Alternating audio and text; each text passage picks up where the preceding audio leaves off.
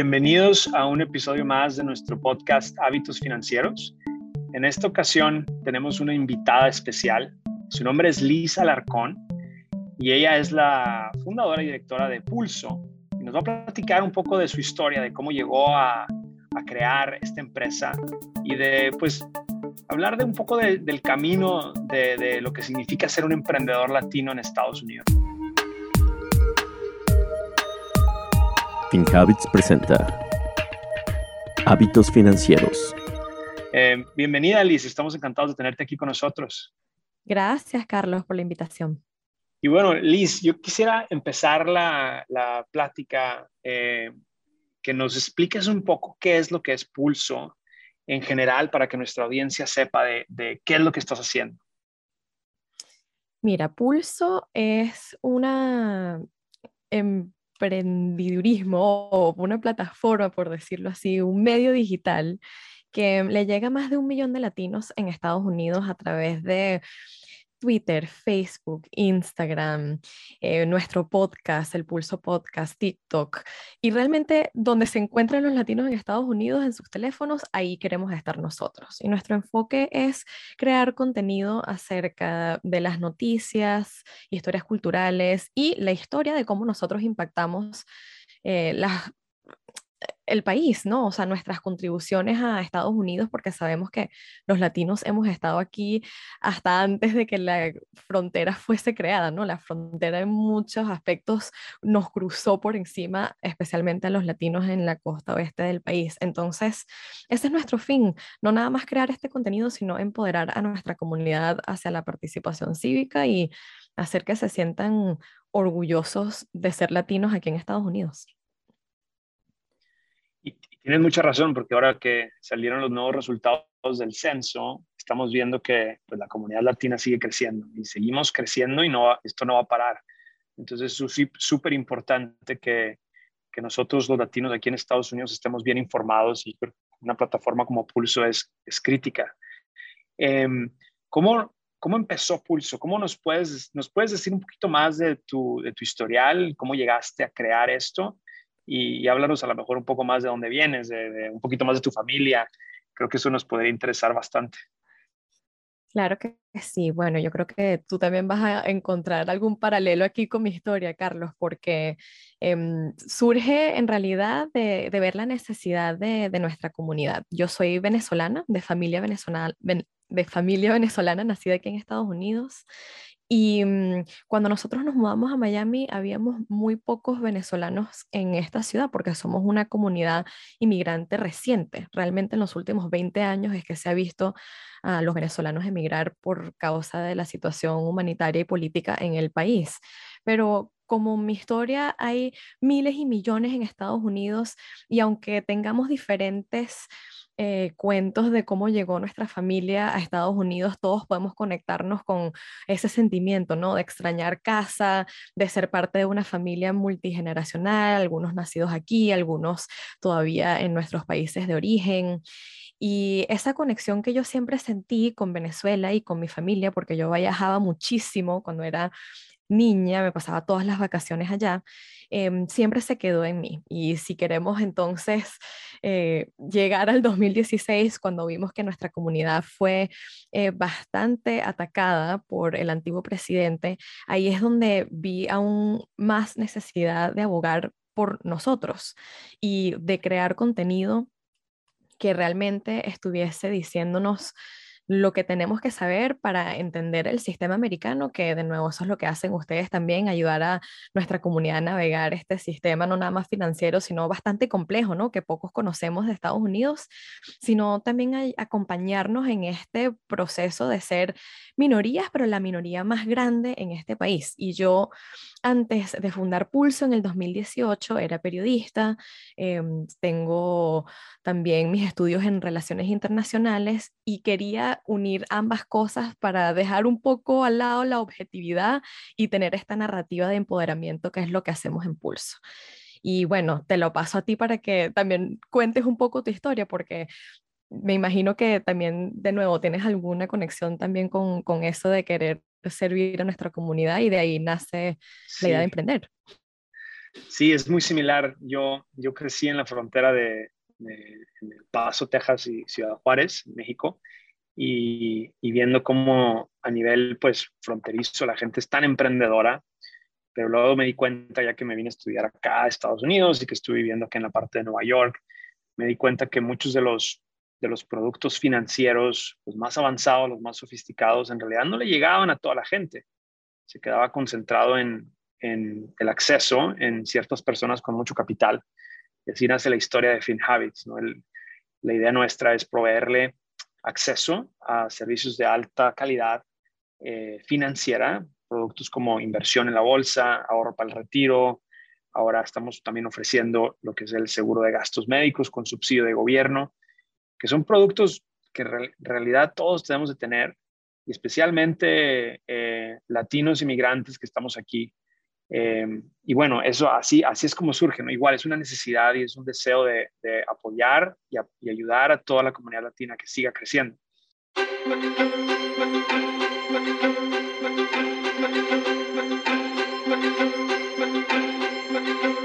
Hoy quiero invitarte a que explores en nuestra app de FinHabits un curso que hemos diseñado para personas emprendedoras que tienen un negocio en Estados Unidos y buscan crecer sus ventas anuales.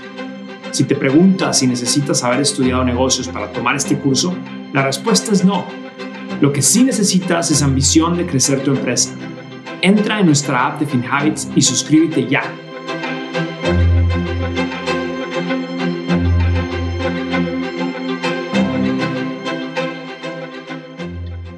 ¿Qué ha sido en, tu experiencia, qué ha sido la, Cuéntanos de, a lo mejor de una historia que, que, ha sido de las más complicadas al empezar un negocio. Hay muchos emprendedores que nos escuchan. Nosotros creemos que la comunidad latina es bastante emprendedora, pero ¿cuál ha sido una de las experiencias donde tú aprendiste más al ser una emprendedora en este país?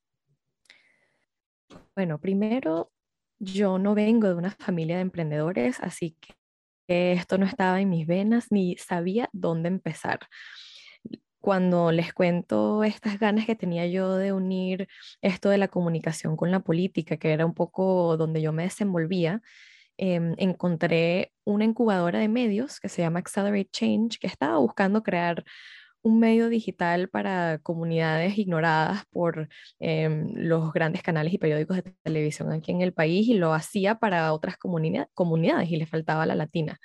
Yo aplico a, ese cargo como venture manager y no existía Pulso ni existía este emprendimiento que hoy en día fue el que creé como solopreneur, que es como yo me llamaba en el 2018 antes de haber contratado a nadie. Entonces les cuento esto para decirles que sin el apoyo de una incubadora, yo no hubiese sabido dónde empezar em, porque fueron ellos que dieron em, el capital inicial para poder comenzar el proyecto.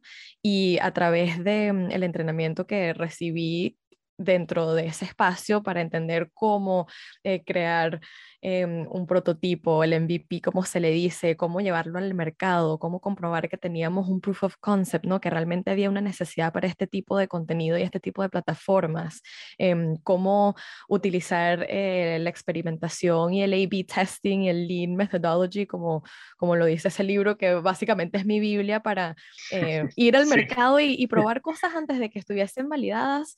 Todo eso em, lo que me ayudó fue encontrar este incubador que, que me pudiese guiar. Entonces, con esto lo que les cuento es que para mí todo fue difícil. En el 2018 yo no tenía ni idea de cómo hacer esto, pero gracias a que tenía em, ya experiencia en lo que iba a ser el producto y que yo era recaudadora de fondos para una organización sin fines de lucro antes de fundar Pulso, tenía mucho más conocimiento de lo que yo pensaba. Entonces, capaz esto es también un mensaje para que no crean que tienen que tener eh, todo el currículo listo eh, para poder empezar algo, empiecen con lo que ya saben, que saben mucho más de lo que, de lo que piensan. Cuéntanos tú, Carlos.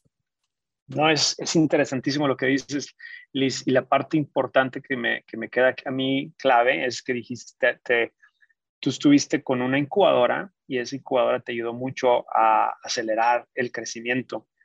Empezar un negocio en Estados Unidos, y te lo digo por experiencia propia, esta es mi tercera empresa, es un, pues puede ser un brinco bastante complicado Eh, y lo que dices tú es cierto, ¿no? muchas veces no tenemos la idea completa, pero lo más importante es, es yo, en, el punto de vista mío, es tener un plan de tres años. Entonces, hay que tener un plan de tres años para emprender, porque generalmente el primer año uno está descubriendo, está bastante emocionado, está trabajando con ideas nuevas.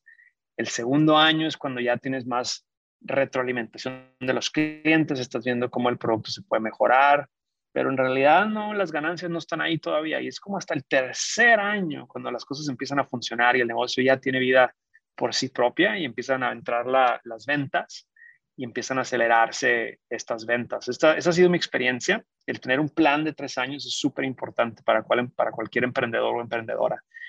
Em, quería preguntarte algo. ¿Qué, ¿Qué sería, o sea, cuál es ¿Cuál es, cuál, es, para ti la razón más importante por la, por la cual Pulso existe? Hablamos un poco más de, del acceso a la información y, y, y, tu, y tu background, pero ¿cuál es, el, ¿cuál es tu objetivo de aquí en adelante? ¿Por qué, está, ¿Por qué existe Pulso?